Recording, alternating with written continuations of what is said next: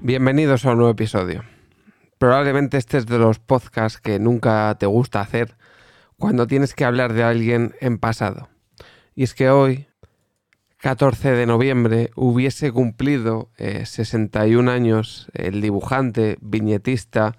Carlos Pacheco. Carlos Pacheco, natural de San Roque, Cádiz, nos decía adiós el pasado 9 de noviembre a causa de el ELA, esta enfermedad tan desagradable que no tiene cura y que Carlos comunicó públicamente que padecía en septiembre. Eh, cabe destacar que yo creo que Carlos era conocedor de esta enfermedad o de su diagnóstico muchos meses atrás, bueno, muchos, eh, a principios de año yo creo que ya barruntaba que podía padecer esta enfermedad por básicamente los movimientos que había suyos en redes en cuanto a que es en abril cuando él eh, creo que hace saber a la gente públicamente que deja eh, su trabajo eh, para tomarse un año sabático, como él dijo, por eh, problemas de salud. Dijo que iba, pues que se estaba haciendo una serie de pruebas. Creo que por algún artículo que he leído a él, como que él ya sabe oficialmente o le detectan la enfermedad en, antes de verano. Porque yo pienso obviamente que cuando él da la noticia en septiembre, aparte de que él ya lo tiene bastante avanzado, porque en su caso fue una enfermedad galopante, ¿vale? Para quien no sepa qué es galopante, el término galopante hace referencia a que la enfermedad avanza eh, muy rápido, ¿vale? Y em, pues eh, obviamente ya eh, vino a decirlo cuando él yo creo que imaginaba ya que su situación iba a empeorar muy rápido y que era cuestión de semanas que el desenlace se produjese.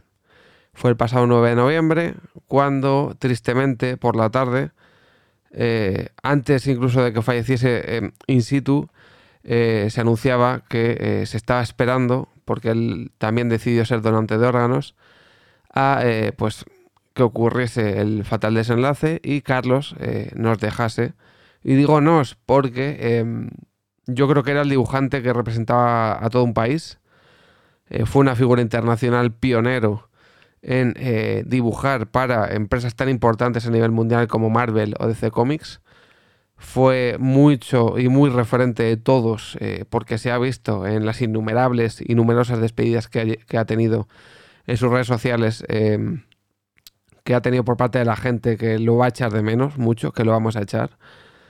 Y eh, pues la gente obviamente consternada porque sé de una persona, yo no lo conocí en persona, he de decir que me acordé que eh, porque yo, em, mi vinculación con Carlos, bueno, ahora lo contaré, tuve la oportunidad de mandarle un mensaje hace años y tuve la suerte de que me contestase. Casualmente, en un día como hoy, pero de hace 6, 7 años, no recuerdo, bueno, fue en 2014, le felicitaba vía Facebook, que era la red social que él eh, manejaba bastante. Luego ya obviamente entró a Twitter y demás, pero en Facebook tenía mucho movimiento. Entiendo que como él eh, se desenvolvía también mucho en el ámbito eh, internacional y mundial, ya que él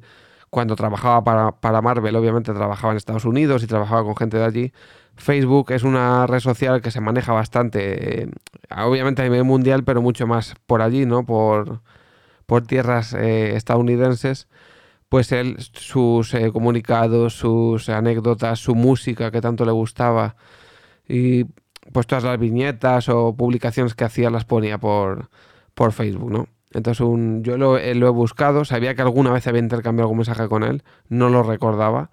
eh, de cuándo había sido, porque me di cuenta que hacía nada más y nada menos que ocho años, entonces obviamente era difícil acordarse de algo eh, de hace ocho años tan concreto, pero vi que gracias a Dios en el chat de Facebook, en el privado, tenía ese mensaje donde le decía que era mi ídolo a nivel de, dibujante de cómics.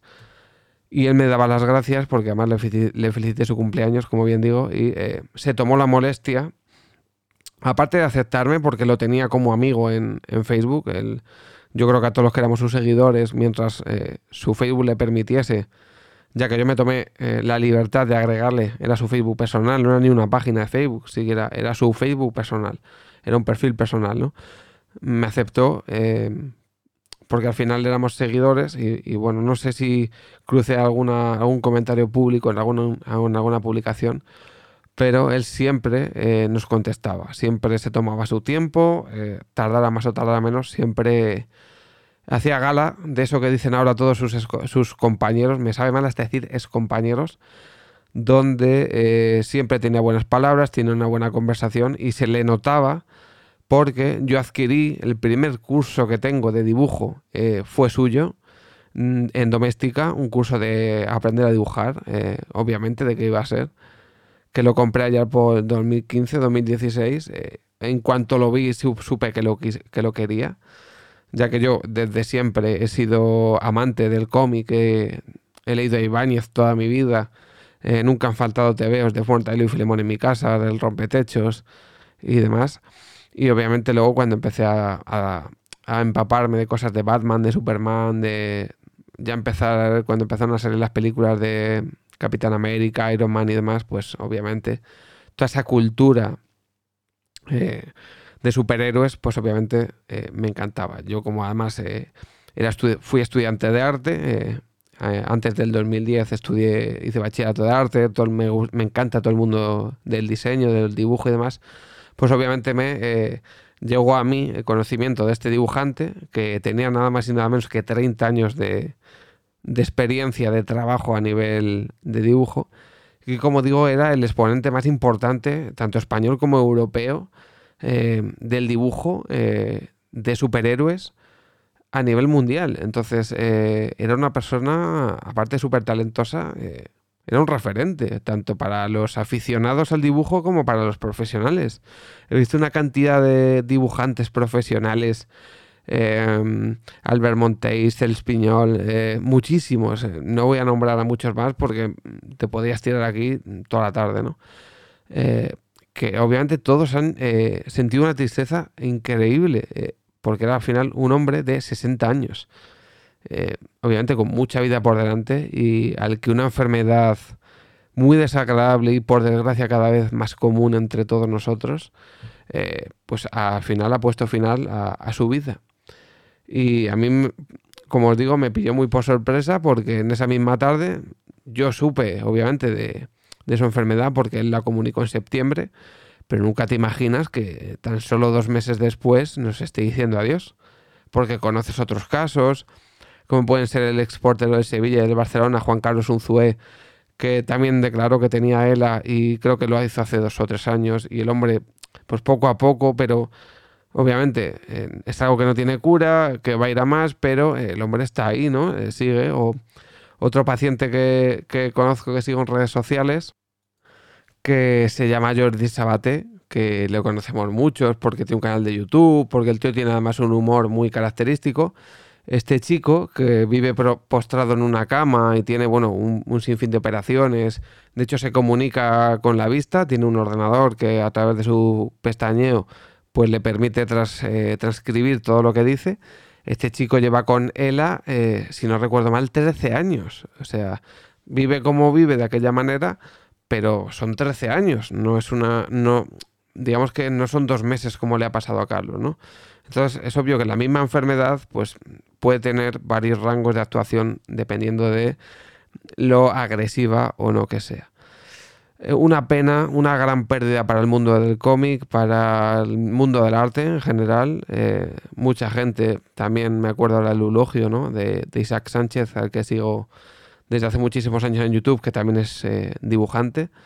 Ya hablaré de su obra. Eh, pues eh, obviamente cuando ves a gente que sigue mostrarle sus condolencias y hacer referencia a lo que ha sido su trabajo a lo largo de estos años, pues te da mucha pena, ¿no?